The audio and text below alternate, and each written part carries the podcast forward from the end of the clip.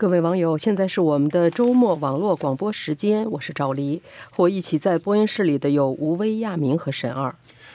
欢迎网友和听友们发表评论和看法。我们的电子信箱是 rci，呃，china at rci n e t 点 c a。我们的新浪微博是加拿大国际广播中文。也欢迎您关注我们的网站 www.dot.rcinet.dot.ca，还有我们的 Facebook 加拿大国际广播加拿大国家中文频道。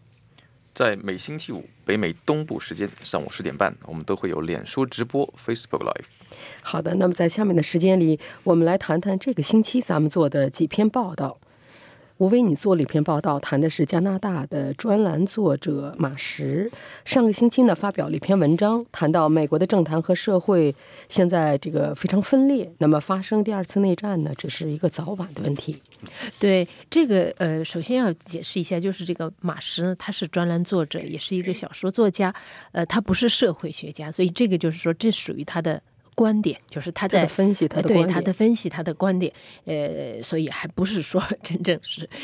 宣战或者是说社会社会学家的这个呃学术研究，呃，但是呢，他也确实是征求了一些，就是去呃做了很多的研究，还有就是说和很多的这个呃内战国际上的国际上的这个各国的内战的问题的专家呃交流过意见，就是。嗯，这些专家的，就是他们的定义，就是对对内战的定义，不是说非要呃穿着不同制服的两边的军队打起来，就像南北战争那样的才叫才叫内战。他就是说，现在近年来，美国现在，尤其是在这个特朗普上台以后，就是美国现在两民主党和共和党两大阵营的这个互相仇恨的程度呢，已经达到一个非常罕见的高度。它有一些这个民调数字，就是像民主党和共和党。共和党之间几乎这个之间，以前呢就是你就像我们的自由党和保守党一样，在每个阵营中间都有一些中偏左或者是中偏右，就是他虽然是右派，但是他他现在就说极端的这两边的这个人数呢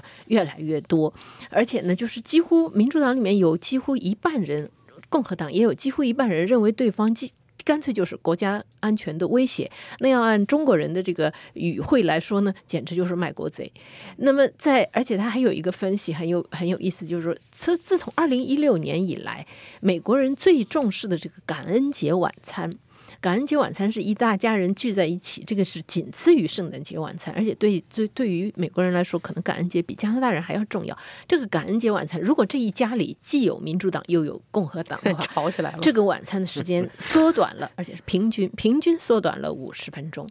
呃，而且在民主民主党和共和党里面都有相当一部分人，甚至这个也是很有意思，就是他甚至反对自己的子女，不愿意自己的子女去找。对方阵营的去跟对方阵营的人结婚，已经到这种程度。到这种，因为你想加像这一般这像加拿大也好，美国也好，父母很少会去说干预，对干预子女的婚事。这种就是，而且呢，这个互相仇恨，现在暴力事件也越来越多，极左也好，极右也好，暴力事就在他发表这个文章，实际上在上个周末的上个上个星期的最初开始，当时那个什么也炸弹邮包了，还有就是后来的匹兹堡的这个犹太会堂枪击案都还没有发生，就等于说这两件事几乎就是像是在佐证他的给他这个提供提供佐证一样。嗯嗯，那加拿大肯定也比较紧张啊，因为美国和加拿大紧紧挨在一起嘛，就。是，这是一个 加拿大的专栏作者，他的他这个文章的意思就是说，他认为加拿大人应该密切关注这方面的事情。但是还有一点就是，这个不管怎么说，也也必须要就是要要说明一点的，就是，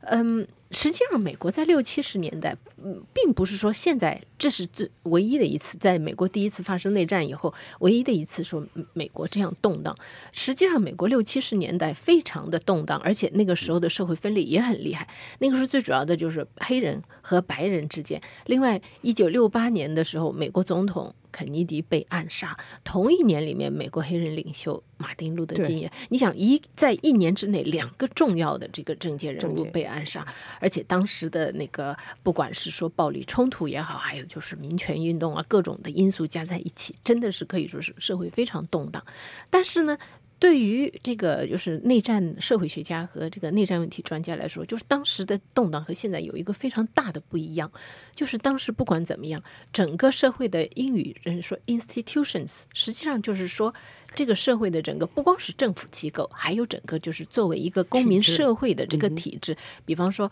它的司法机构、最高法院的权威、媒体，还有呃军队、情报机构，还有这种各种的这个组织团体，还有就是各司其职嘛。是在这种情况下，那么这个社会才就保持这个社会的稳定。当时你看，像水门事件那么大的丑闻，最高领导人威信扫地，但是呢，媒体报道了，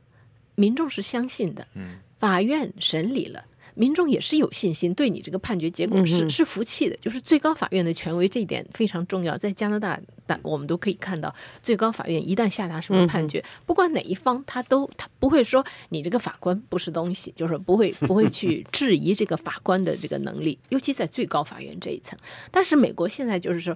说对于媒体的仇恨呢，这个倒是说呃。其实并不是从特朗普这里才开始的，就是保守派人士一般都不喜欢媒体，尤其是主流媒体，总觉得主流媒体偏左。但是总统就是说骂司法部，呃，然后说骂这个呃中那个中央中央情报局，这个是新的，就是说像而且对最高法院的权威，民众也有很多，因为有这个最高法院大法官的任命啊什么，就是在这些机构。这些对于保持社会稳定特别重要的机构的权威在发生、在被削弱的时候，这个社会就比较危险，就到了一个就是说就可能会崩溃的边缘。那么当然，马斯他。呃，他作为加拿大人，他认为分析了这么多美国的情况，他的最主要的一点，他是觉得说中呃这个加拿大人呢，应该就是说非常密切的关注美国那边的发生的事情发生的事情走势啊，对，因为他们那边在这要发生的事情，就是我们将来要面对的情况。嗯，好的，谢谢你，吴威。呃，加拿大的边境服务署呢，现在是在驱逐申请这个难民被拒的人啊，还有就是非法移民方面，现在是加大工作力度了。杨明，你做了一篇有关的报道。是这篇报道呢，实际上也跟美国也也是有一些关系哈。对因为美国的这些问题里，其中一个就是针对这些非法移民应该采取什么这个呃措施，应该怎么这个应付。呃，特朗普这几天呢，也是成了这个就是呃呃，就是有争议的人物，就是针对这个南美洲的这些什么洪都拉斯那些难民啊，要这个大篷车成千，没说上万吧，反正几千几千的，一股一股的冲向这个美国的这个边境哈。实际上，加拿大从去年开始呢，就二零一七年开始哈，就已经有很多这个非法移民跨越加美边境，非法进入加拿大对。我我们原来没有一个总的统计数字哈，现在这次这报道有统计数字出来，我们也吓一跳，一共有多少人？两年多，六万八千人，嗯很多非法进入加拿大了。这虽然不是大篷车，但是如果他们要集中到一块儿的话，也是非常对呀、厉害的。非常有呃有这个，但是对这个非法进入加拿大这些难民呢，加拿大社会其实也有两种看法，也有这个分歧的意见。一一一呃，主要的一种民民众的呃意见呢，就是说政府为什么不采取一些措施，把这些非法移民这个阻拦在这个境外，不让他们进来啊、另一种呢，就是说呢，呃，人道同情的理由吧，反正就是说，呃，这些不就是这个人道组织是不管。呃，这个是不是政府有足够的资源能承担这些难民啊？这些难民进来这个加拿大以后，会给加拿大带来什么样的社会问题呀、不光是安全呀、就是这个就业啊什么这些哈。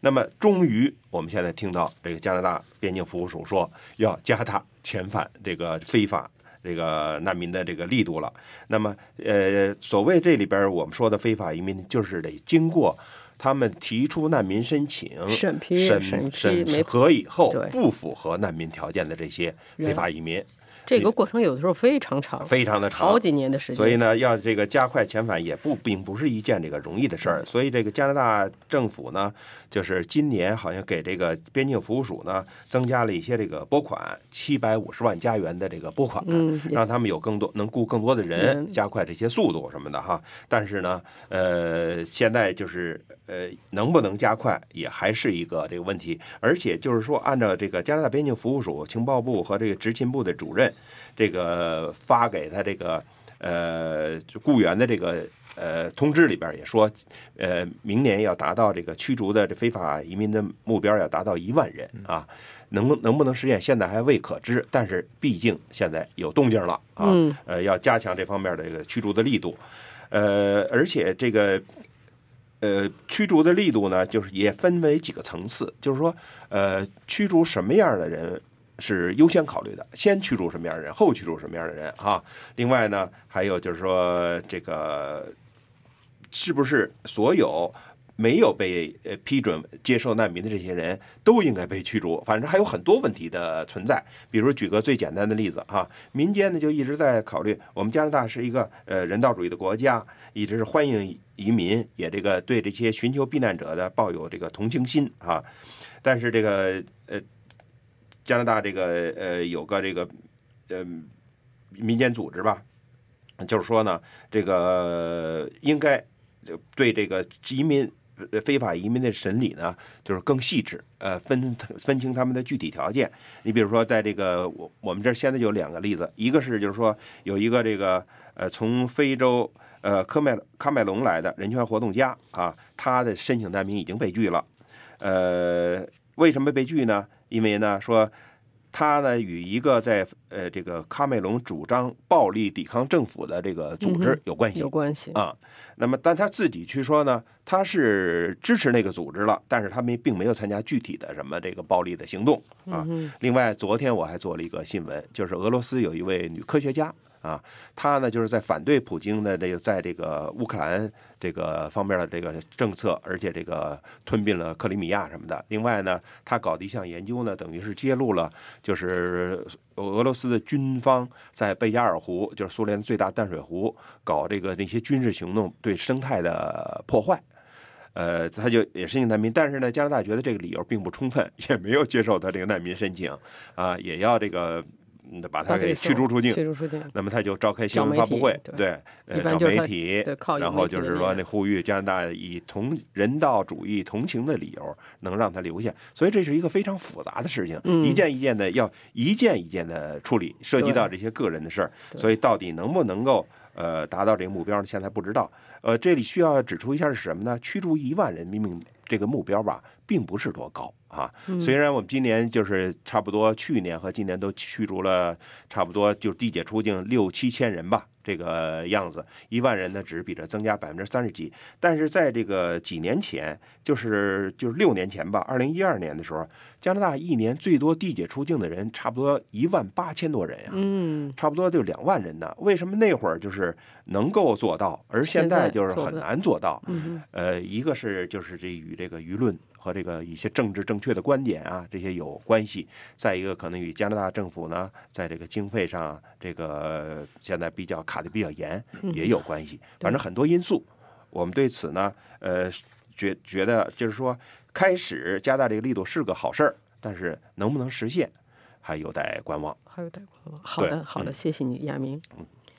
呃，机器人，机器人，机器人在很多方面都在挑战人类啊。对，那么现在呢，我们之前一直说机器人会不会抢走这个人类的这个就业机会啊，人类的工作等等。现在居然机器人在这个艺术上，在创意上也开始挑战人类了啊，沈二。对成就，这个这个事件呢是这个呃可以说第一幅吧，啊、人工智能产生的这个艺术作品的真正拿到这个拍卖市场上进行拍卖。那么它是在佳士得拍卖的，那佳士得原来这个估计呢是大概是一万欧元，呃一万欧元左右。那最后的售出价呢，它算是美元呢是四十三万美元，所以可以看这个机器人画的画也 是很有收藏价值首先，这个呃，我不是艺术家，但是呢，我看一下那个画呢，应该是跟很多现代绘画有点相似啊。但是你发现它的过程很有意思啊。嗯当然了，回过头来来讲，就是说，到底这个艺术是什么？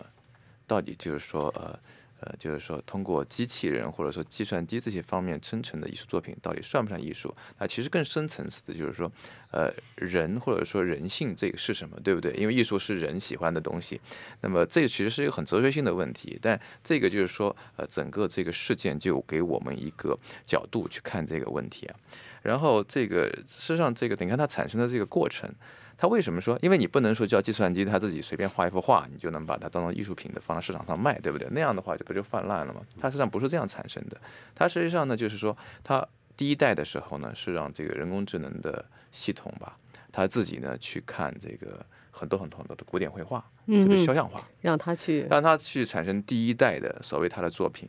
然后第一代作品以后呢，它不断的自我更新，现在实际上已经更新到具体数字，我现在不是非常清楚，应该在五代、六代或者七代以后的事情了。那么在这种情况下，你看它一代一代的画法，它是有变化的，它自己就有变化进步啊。对，然后很有意思的是，它向抽象化的方向发展是它自然产生的，不是不是说是你这个设计没有程序的时候没有设计设计，程序，因为它设计程序的时候，它实际上就是人工智能，它里面的这个代码很简单，它比很多计算机程序要简单。然后它是要通过大量的计算机自自我学习嘛，但你看它这个整个呃像呃具象的向抽象的发展这个过程，实际上是跟人类的绘画史是接近的。人类的绘画史也是从刚开始具象的画越来越抽象，越来越抽象。那么这个画呢，它的这个买家呢，当然他没有没有这个铺路身份了。但你可以看觉到，就是这个在艺术品市场，实际上在特别是比较高端的这艺术品收藏家的眼里，它实际上已经跨越了，就是说这幅画本身是到底是机器产生的还是人产生的？他更多在意的可能是他觉得这幅画或者说这个作品对一个历史的一个价值。那么对现在的这幅画，为什么说能够卖出高价呢？它有个很大原因，是因为收藏家或者很多艺术品的研究者，他就认为，就是人类到一个关口，就是说我们必须对我们的这个艺术的理解有新的一个层次。因为你也知道，这个我绘画的历史时时间很长，到现代绘画一直到抽象，一直到现在很多的呃。包括行动主义啊，或者什么东主义的一种一种所谓的艺术作品，它已经完全突破了人类对传统的艺术的这个理解。那么现在，技术计算机或者说人工智能参与到这个创作过程当中，是不是也是很自然产生的一个过程？也就是说，十年以后我们回过头来看，我们应该看到人工智能它就是应该跟艺术家一样，或者说被同等的对待，因为它产生的作品给我们带来的也是一种愉悦，也是一种很强的历史感。嗯，好的，谢谢你，沈儿，谢谢。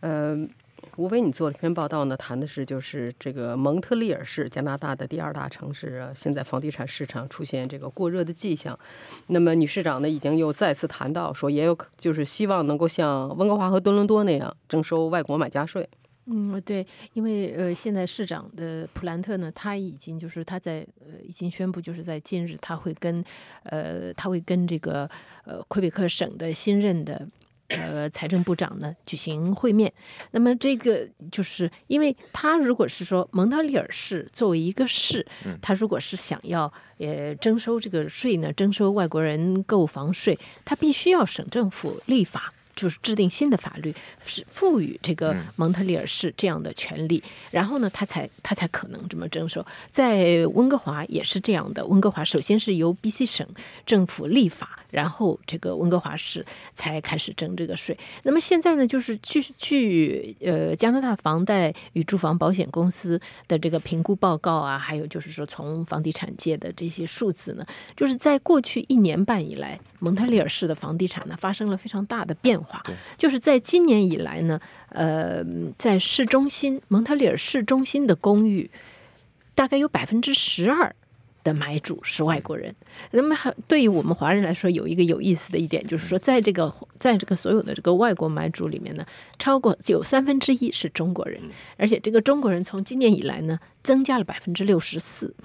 这个是就是已经呃，以前在蒙特利尔的这个传统的外国买主呢是美国人，就是最多的人是美国人。但是现在呢，中国人已经超过了美国人。他现在说的中国人呢，实际上不不包括华人移民，他指的是他也没有办法查他的。最主要的这个根据就是说，这个人住在国是不是住在加拿大，是不是加拿大的这个居民？他如果是说住在中国来买房子，那么就把他算作是说是中国买主。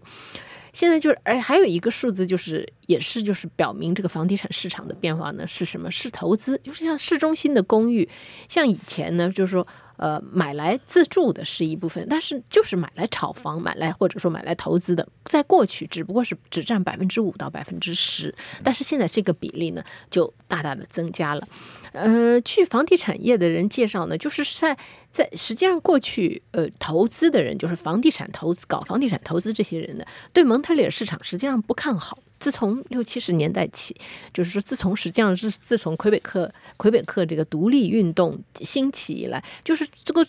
投资的人他总是看这个市场会不会稳定，他总是有点有点担心。所以对蒙特利尔市场呢，你要是说比较起来，还跟温哥华、跟多伦多比较起来。嗯，在蒙特利尔是纯粹在房地产拿投资来这样的人呢不多，但是在就是最最近这一年半以来，这个兴趣突然增加。就是最近一次在多伦多开这个房地产业的人开会呢，就发现很多人对这个呃蒙特利尔房地产呢突然兴趣增加了。这个是在过去就是是没有的事情。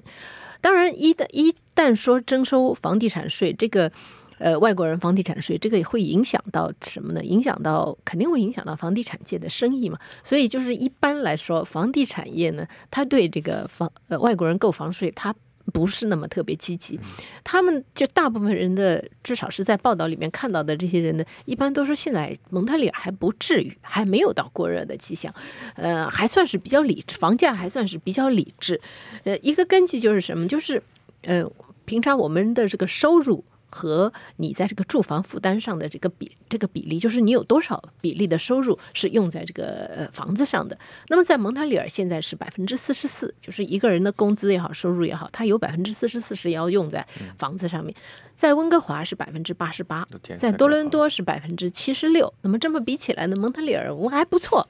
所以就说还还不至于收这个要要收房地产税。那么现在呢，就是嗯。蒙特利尔的蒙特利尔市长呢，他是有这个，他是有这个打算。普兰特他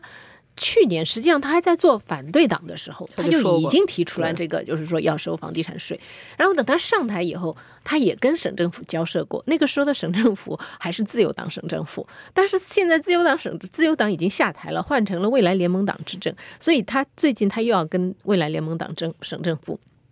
交涉这个问题。那么现在省政府的态度呢，当然就是。呃，这种时候他也他不能把话说死，他只是说现在正在研究。呃，那省政府手里的数字呢是百分之三点五，它是整个蒙特利尔大岛的房地产呢，呃，外国买家占百分之三点五。但是我们都知道，整个蒙特利尔岛，你这个岛最西头、最东头都加起来的话，那肯定会把这个比例降得很降降低一些。刚才说的百分之十二的外国买家，它是指的是外呃指。蒙特利尔市中心的那些高档公寓。嗯，好的，谢谢你，吴威。卡尔加里要这个正在讨论这个是否申办二零二六年冬奥会的事情。然后最近呢，这个事宜引起的关注越来越大，因为呢，十月三十十一月十三号就是这个月呢。这个城市卡尔加里要举行一个全民公投，对，然后由市民来决定到底是申办还是不申办，吵得也挺厉害，吵得挺厉害，可以说这个一波三折哈。这个申请这个二零二六年这个冬奥会呢，是一个大的，对卡尔加里市肯定是一件大事儿啊。那么这件大事儿呢，能够不能够决定呢？这个因为在加拿大申办这个奥运会。并没有一个举国的体制哈，所以哪个城市呢要申办呢，一般都是这个城市自己来决定。然后呢，这个呃，现在呢又扩大到呢要由这个城市的民众来决定。嗯，我们说一波三折呢，就是主要是说什么？第一折呢，就是说你要办奥运会就得有钱。这钱从哪儿来？资金从哪儿来啊？那么卡尔加里虽然在这个一九八八年承办过一次这个冬季奥运会，而且也比较成功，但是呢，并没有赚钱啊，也有支有不少的这个欠债。当然，比起这个蒙特利尔 七六年那个举办夏季奥运会好多了 啊，最可怕的。呃，我蒙特利尔这个当年这个举办这个夏季奥运会欠的债是还了多少年？三十年，整整三十年才还清。所以呢，这个这这样呢，就是第一波这个奥运钱从哪儿来？那么这个市政府呢，这个原来呢一直是这个市政府是出大头的，但是呢从近年来以后呢，呃加拿大的联邦政府呢一般都是说支持各个省啊市啊举办这些国际性的赛事、大的活动，那么呢呃但是。呃，联邦政府有一个底线，就是联邦政府出的钱要和这个省政府和市政府出的钱呢相等，对，不会超过匹配。对，就是你们出多少，我也给你们出多少。这样就带来一个问题，就是说，呃，这个二零二六年这个冬奥会的预计的支出呢要五十亿加元，那么这个省政府说出七亿。呃呃，这个这个这个五十家园里有三十亿要由公共资金来承担的，有二十亿是私人私人企业的出的哈。那么这三十亿里边呢，这个要有十五亿由省和这个市政府承担，另十五亿呢由联邦政府出。嗯但是这个省和市这十五亿呢就弄不清楚了，因为呢省省政府说了，我最多出七亿，这已在这个现在这种阿波尔这个经济的情况下，应该说已经是咬牙了，已经很不容易了。嗯，勒紧腰带对勒，这个进进石油起那么不石油工业那么没有起色哈。嗯，那么市政府其实原来说只出三亿多，这样就还有一三亿多元的缺口。嗯哼，呃，就是这没钱不够，你就肯定办不了，这么就呃就是谈判来谈判去的吧。嗯哼最终这个市议会呢要在这个星期三呃开会讨论，我们到底要不要申办啊？那么星期二晚上等于才谈谈拢了，就是说达成一个妥协，呃，就是在这个资金问题上啊达成一个妥协。呃，当然最后妥协还是有缺口的啊，呃，但是就是。这个第二波呢，就轮到这个市政府来讨论了。实际市议会里边呢，有一批人，相当一批人，就是早就说不不同意举办这个就是这个冬奥会啊，因为这个阿尔伯塔现在面临着一系列的经济的不景气什么的问题。那也我们这个他也做了一个报道，其实从这个民间。也有很多反对的意见啊，因为经济不景气，呃，一个是造成这个嗯当地这个人力资源的短缺啊，还有就是这个怕推高房价等等这些考虑吧，民间就也不支持，所以呢，这些这个市议员呢也要听取民众的意见嘛，所以也反对。但是再加上这资金问题，所以在这个市政府开会之前，就有市议员就说了，咱们也别讨论了，咱就不申请就完了，所以就把这个。也甭这个 讨呃发愁钱从哪儿来了，也甭让全市人民再投票了。那么说，最后呢，还是说市议会开会决定吧，等于是星期呃二开了一天整天会嗯，来辩论来辩论去，最后说呢，呃这样的吧，咱们市政府呢先同意申办，然后把这个决定权呢最后留给全市的民众。就是十一月十三号呢，还要在全市的民众中来一次这个全民公投，嗯，呃，由市民来决定。对，这个其实当地旅游业也不也不赞成，旅游业说像班夫那边说，现在已经人多的都已经不得接待了了能力有限，已经达到就是顾不到对人啊顾不到人，也已经是就紧张的不得了。如果再办一个冬奥会，就更会对，就是因为他现在问旅游局那方面是说说有这种大的赛事呢，比任何这个。搞这个旅游的这种推介呢，都会产生那个更大的效应。但是问题现在是它已经接待能力有限，这个效应，这个那边旅游业已经相当的兴旺了，所以呢，他们就是说这个呃，而且这个加拿大这个就是纳税人联合会嗯也说这个问题，说呃出这么多钱，这等于是一个就是说。呃撒出去钱就收不回来的呀，嗯，啊浪费浪费公共资金。如果说对浪费了公共资金，所以纳税人联合这个市政府通过了这个呃申办的这个决定之后呢，呃有一些这比如说一些体育联合会啊，或者加拿大的一些运动员呀、还有一些市民呢是表示支持的啊。他们在这个市议会讨论的时候，也在外边一直这个呃就是打着打着。打着这个标语吧支持，但是呢，市民呢并不是很支持啊，嗯。所以呢，现在还要看十一月十三号，呃，市民们最后的决定权是怎么样，第三者能不能通过？是现在实际上这是一个整个全全世界的趋势，就是愿意申办。就是主办这个奥运会，不管是冬季的还是夏季的，这个奥运会的城市是越来越少，越来越少，越来越少。有些政府呢还兴趣高，但是民众呢就是这个都反对都反对，因为要呃出出好多纳税人的钱嘛。对，因为嗯数据现在也越来越清楚，之前之后到底到底对你的这个城市有什么影响？对，都是这样的。好的，嗯，谢谢倪亚明。那么刚才呢，就是咱们这个星期做的几篇报道，今天的节目就到这里。谢谢您的收听，希望听到您的看法和建议。好，祝您周末愉快。我们下次节目见。